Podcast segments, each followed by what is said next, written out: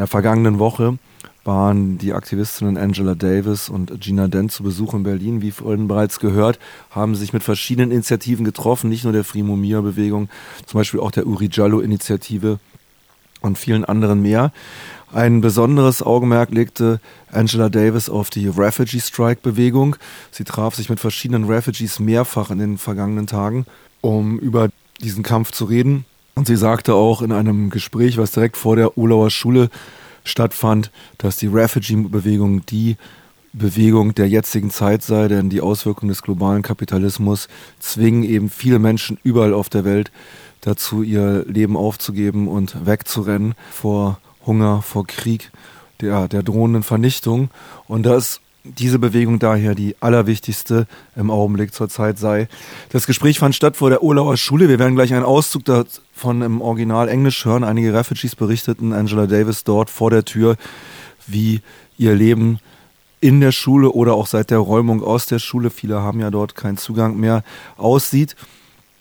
Und äh, die Polizei und auch der Wachschutz dort entblödeten sie nicht, die Tore zu verrammeln und äh, sich martialisch aufzustellen, als ungefähr ja, 150 Menschen dort davor standen. Es waren viele Vertreterinnen und Vertreter der Presse da, natürlich sehr viele Refugees und Unterstützer. Und ihr hört jetzt hier einige Minuten aus diesem Gespräch. And look, the people, we've been 50 people, and now we had just 25. One by one, they kick us. And as you see now, the security is here every time. And you see, and there's people inside, nobody they can visit them. So how did you call this? And you see, we are like this, and then we still fight because it's really there is nothing even. One shower in all the school, one shower heating, they cut it. so they try with the different, only one shower, and the heating, it's all cut it. So they did the impossible just to do, and we still, that's why you see fight more than 50 now, just 25. But before that, we were also so many. There were also a Hey. national women's space. We were living up the women there. were living- Yeah, Yeah, the women's I'm, space I'm here. one of them. She was living and here they evicted us very badly on a ri- rainy So when day. did they evict you? They, uh, they, they took some of us. They took to some places, lying to them that they will be paying for their rents. But then they evicted them again to the to the street. Shut up, Maurice. Yeah. Yeah, it's just So I was part of those people that who evicted.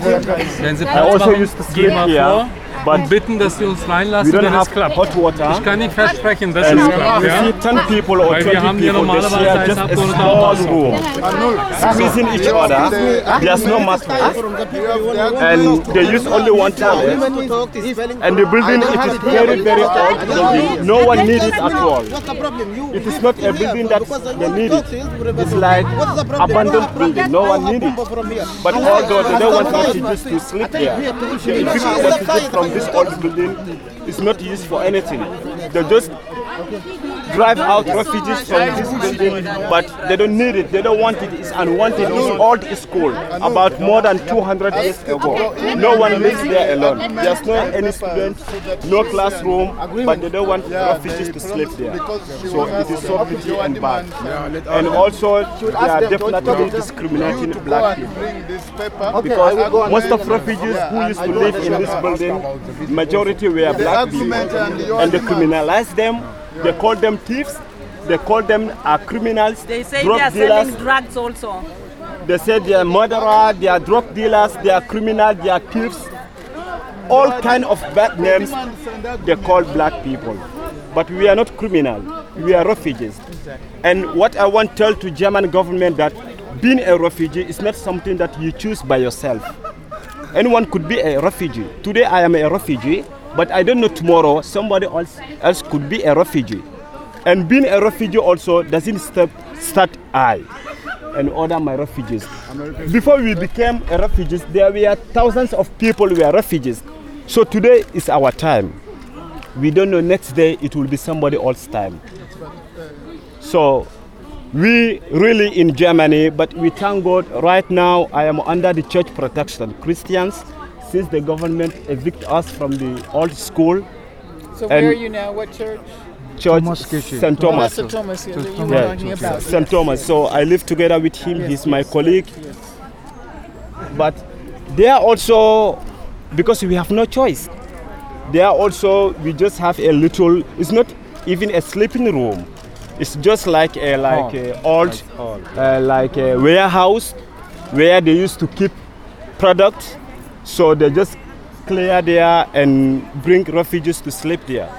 So you can see 15 people in just small room. So we are definitely treating in German to just like an animal.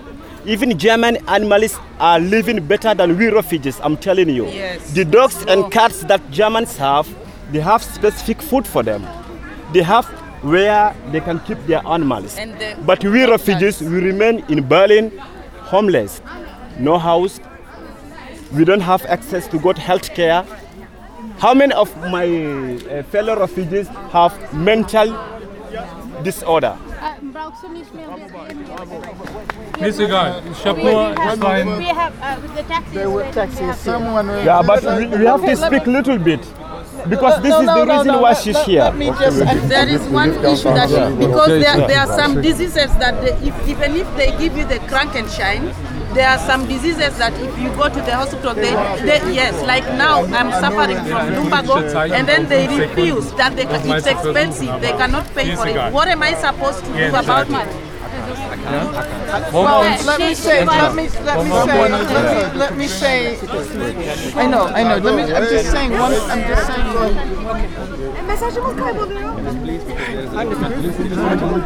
I'm, I'm sorry that. I'm, I'm, sorry that we aren't able to, to stay, but we have a spot in the no, I understand. I, I'm, I'm, I'm just. I just want to make a final Okay, statement. That's all. Okay. Um, So, first of all, thank you so much for telling us about your experiences here and about the, the struggle around um, uh, the school here. We know that the demands were to create a community center, a cultural center that would be available to uh, refugees. And of course, uh, the, the demands of the refugee movement are far vaster because human beings deserve to be treated as human beings. All human beings deserve jobs and housing and, and health care. So I want you to know that we are with you in your struggle, that we will take this information back to the United States and encourage people to support you as you move forward. As I was saying in the other meeting, the refugee movement is the movement of the 21st century. It's the movement that's challenging the effects of global capitalism. It's the movement that is calling for civil rights for all human beings. So thank you very much and good luck with your struggle. Uhrzeit von